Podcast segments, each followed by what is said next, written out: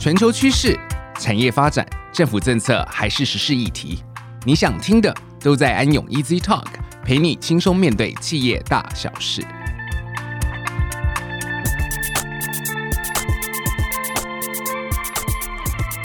各位听众，大家好，欢迎来到安永的 Easy Talk，我是安永财务会计咨询服务的负责人陈志忠 Hans。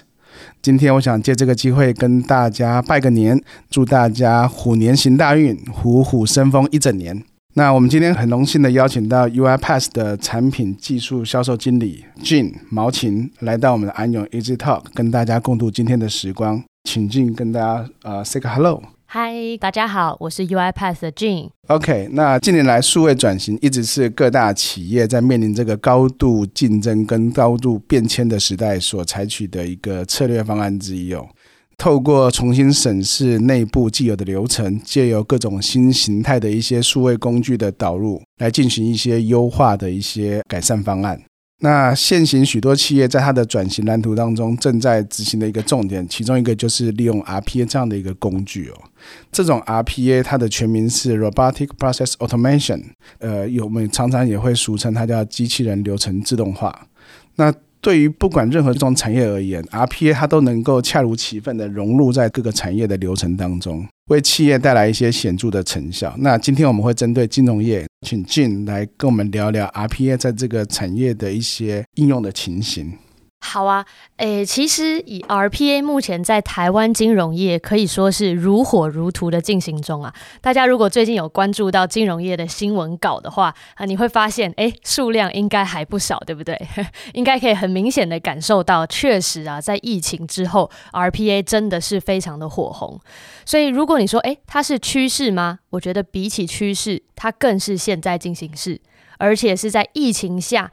必备的一个呃很重要的科技技能，好，所以以前呢，呃，大部分金融业聊的是，诶，什么是 RPA？那现在聊的是，你 RPA 做什么？用在哪？哪个部门？好，所以你会发现，呃，其实很多金控们啊，金控大佬们，应该大多数都已经规划了好一阵子了。那跟我们走最久的这个金控呢，也是，诶，好几百、好几千条流程在做导入。好，所以之前大家在乎的，可能比较多是效率的提升。成本的减降，但是现在谈的呢，是怎么在疫情之下更快、更稳的做好原本就该做的这些流程啊，或是去应对变化。好，所以也就是说，加强透过 RPA 这样子的一个呃新兴数位科技，来加强企业的韧性，还有维持原本金融服务的品质。那更重要的呢，是确保它的准确率还有正确率。所以整体来说，在台湾金融业的发展，哎，必须说真的是非常的好，非常的夯啊。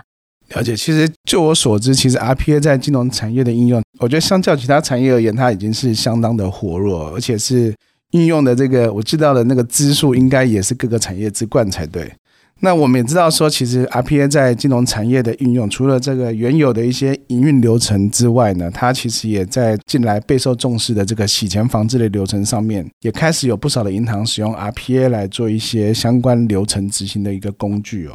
那我们是不是可以在这边呢，请 Jean 跟我们分享一下，借由这样的一个人机协作所做的一个流程呢？那有没有什么样的例子可以跟大家做一些分享？哎，没问题。其实 AML 这一块确实是金融业应用的一个大宗，呃，因为大家其实回想到 AML 的重点就是要上各个网站啊，不同的网站去做资料的查询、搜集，然后制作成一份报告，对不对？好，根据我们内规外规去进行一层又一层的比对，一层又一层的查询。所以 RPA 的特点呢，其实就是在做这件事啊，帮你到不同网站上收集资料，帮你做好这份集合的报告。那接下来把这个报告交给 AML 审查人员，让他们去进行后续的人为判断。好，所以确实，呃，如同 Hans 所说，在 AML 确实也是 RPA 的一个热中之热的流程。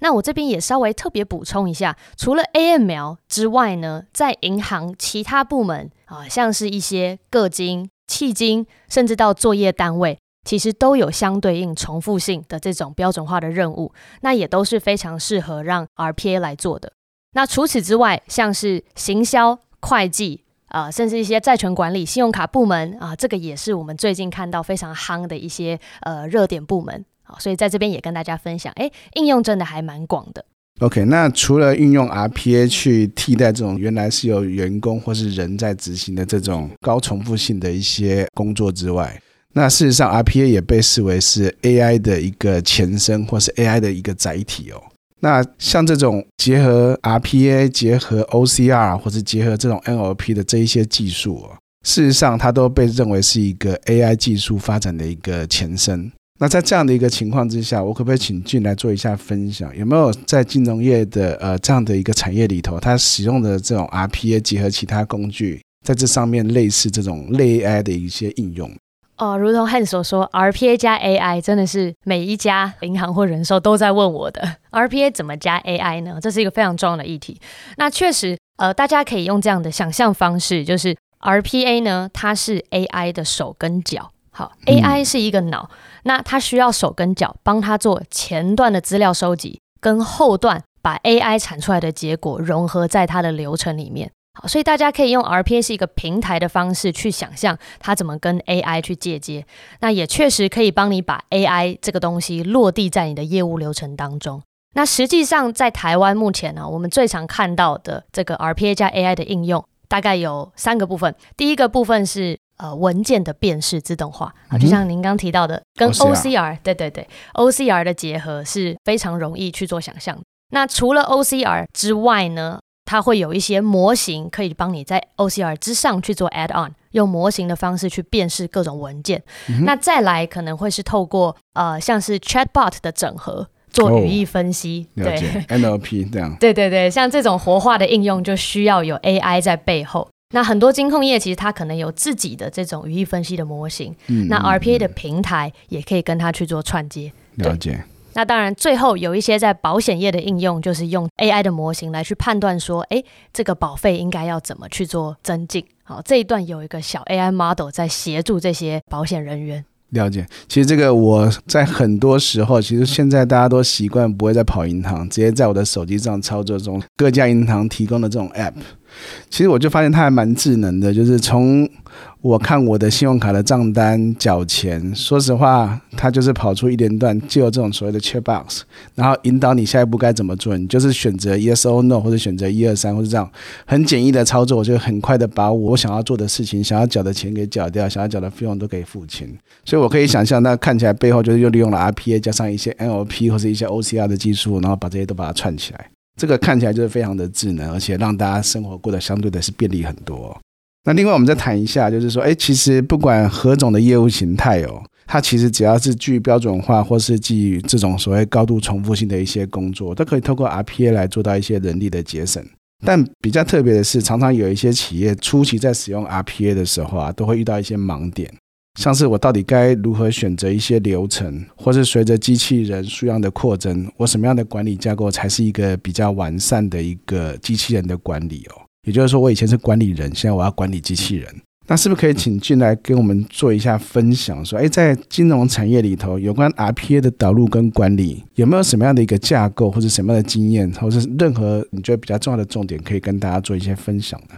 呃，确实啊，在导入 RPA 有一个关键，就是你要怎么导入啊，那个方法论还有那个管理架构。那我们现在看到大部分这些成功的企业，它都有两个特色，就是第一个，它有好的团队，好的 RPA COE 团队，跟它有好的武器。哦，对，好的这种 RPA 的武器，让它让你在各个 RPA 的旅程上的各个环节，你都有对应的一些好的工具可以去使用。那当然，在团队的部分呢，RPA 通常会需要有一个呃，像是 COE 这样子的一个 RPA 团队来去做更进一步的推广。那一路从刚刚您提到的，诶，流程发掘面到提出需求，到真的开发，甚至是很重要的，你开发上线完之后的一些持续监控、优化，甚至是一两年后这个流程可能会有退休这样子的情况。好，整个从头到尾走完的这个旅程，其实最重要的关键因素就是这个团队这个人。那对，那这个团队里面的人应该有哪一些人呢？啊，其实他会是透过业务单位加资讯单位加高阶主管，甚至是一些啊，像是呃 EY 这样子的专业的顾问在里面协助你们去建立这样子的团队，来帮助 RPA 的推行。那其实我追问一个问题啊，应该是说我们在我们导入的过程中啊，当我们去跟客户去做这个 RPA 介绍的时候，最常被问到的问题就是，我到底该从哪一些流程下手？